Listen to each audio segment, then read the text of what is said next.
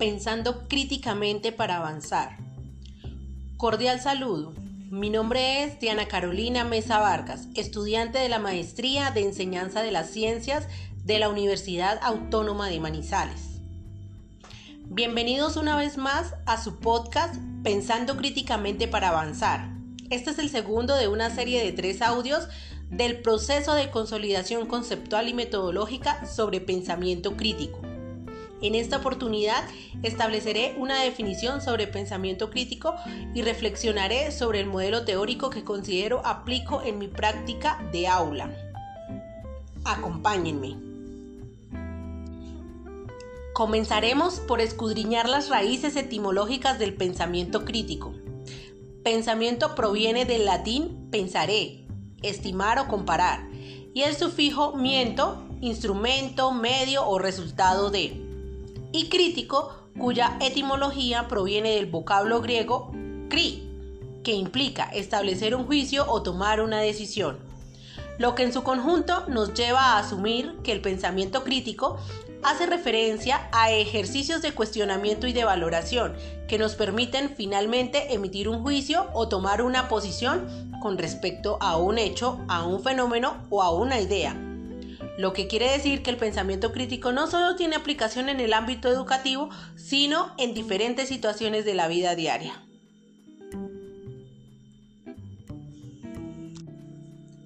Muchas veces ha sido confundido el pensamiento crítico con criticar, pero existe una diferencia bastante marcada. Mientras el primero tiene un carácter formativo y valorativo, y posee un estudio complejo, el segundo se centra en los aspectos negativos de determinada situación o fenómeno. Pero ha sido en las disciplinas de la filosofía y las ciencias sociales donde el pensamiento crítico ha encontrado su mayor debate y su fortalecimiento. En el sentido filosófico moderno, la noción de crítica se le debe a Emmanuel Kant, quien intentó comprender de qué se trataba el conocimiento humano y las condiciones para su validez, sin cuestionar la existencia o no de los fenómenos metafísicos o de las impresiones sensibles o suprasensibles o la utilidad de la experiencia, es decir, cuestiona no el conocimiento, sino los límites de la razón y del entendimiento.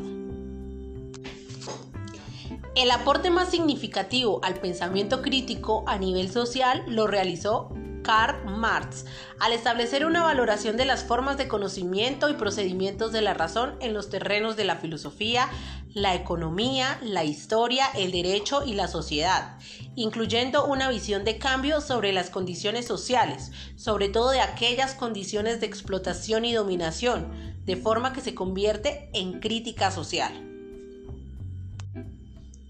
En este punto podemos entonces definir el pensamiento crítico como una forma de razonamiento que combina el análisis epistemológico y científico social con la finalidad de comprender la realidad y además cuestionar nuestra forma de comprenderla para finalmente pensar en posibilidades de acción sobre la realidad estudiada. Esta concepción desde los postulados de Luis Carlos Morales. En el ámbito educativo, el pensamiento crítico también ha tenido una marcada influencia que se ha estudiado en dos derivaciones, la teoría crítica de la educación y la pedagogía crítica.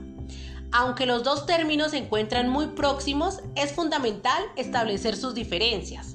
La pedagogía crítica tiene una propuesta más práctica que teórica, a diferencia de la teoría crítica de la educación, cuyo principal objetivo es precisamente teorizar, con tal de entender, comprender y explicar distintos aspectos de la educación como fenómeno social con un enfoque más académico y cientificista. Profundizaré en la pedagogía crítica, dado que es la corriente de pensamiento con la que identifico mi práctica docente.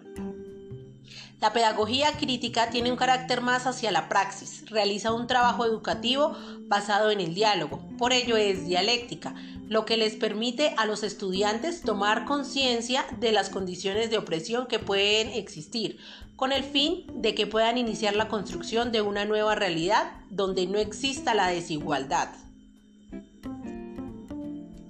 Desde las clases de ciencias naturales se ha buscado que los estudiantes hagan una aproximación teórica de conceptos y fenómenos para luego aplicarlos en su realidad inmediata o en situaciones cotidianas con el propósito de hacerlos más conscientes del contexto en el que viven. Y siempre busquen la construcción de una nueva realidad donde valoren y generen un pensamiento sostenible que les permita reflexionar no solo en ellos, sino en las futuras generaciones. De ahí que han surgido los proyectos de ciencias naturales en la institución educativa técnica José Antonio Páez como Parece magia pero es ciencia, senderismo ecológico, conservación del armadillo y la lapa, huerta casera, creación de ruta ecoturística y reconocimiento físico-químico de los productos típicos de la región. Todos estos proyectos con un matiz netamente de aplicación contextual, como docente ha sido fundamental tomar conciencia sobre las realidades y los problemas a los que se enfrentan día a día los estudiantes y poder transformar la enseñanza para mejorar los procesos educativos. Dentro de los desarrollos teóricos encontramos tres categorías centrales del pensamiento crítico en estudiantes, la argumentación, la solución de problemas y la metacognición. En el ámbito de la enseñanza de las ciencias se puede potenciar las competencias argumentativas de los estudiantes a través de la generación y justificación de enunciados y acciones encaminadas a la comprensión de la naturaleza. Es decir, que la argumentación en ciencias es un proceso de elección entre modelos y teorías para explicar los fenómenos de la realidad. En el aula de clase, este proceso se evidencia a través del desarrollo de actividades como debates, informes de laboratorio, obras literarias, infografías, foros, entrevistas, entre otras. El pensamiento crítico es el tipo de pensamiento requerido para resolver problemas, debido a las posibles respuestas o soluciones frente a la problemática. Es decir, el pensamiento crítico no resuelve un problema de manera precisa o única en el aula de clase, este proceso se evidencia a través del desarrollo de actividades como prácticas de laboratorio, juegos de roles, análisis de situaciones del contexto, entre otras. Sin embargo, un estudiante no solo debe ser eficaz en el momento de resolver problemas, sino que debe a la vez ser reflexivo, curioso y deseoso de comprender el mundo que le rodea. El conocimiento metacognitivo se refiere al conocimiento que tienen las personas sobre sus propios procesos cognitivos, que le permiten al estudiante cualificar sus estrategias de experimentación y buscar las evidencias que son inconsistentes con sus creencias. El estudio de la metacognición aborda tres dimensiones centrales, tipo de conocimiento, conciencia metacognitiva y regulación. En el aula de clase, este proceso se evidencia a través del desarrollo de actividades como procesos de autoevaluación y metacognición bimestral y retroalimentación constante.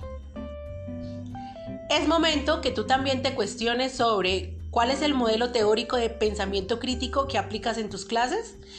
Espero haber aportado a través de este podcast elementos que te permitan responder la pregunta. Te invito a que me acompañes en nuestro siguiente capítulo del podcast Pensando Críticamente para Avanzar, donde abordaremos las relaciones de pensamiento crítico con el proyecto de investigación. Los espero.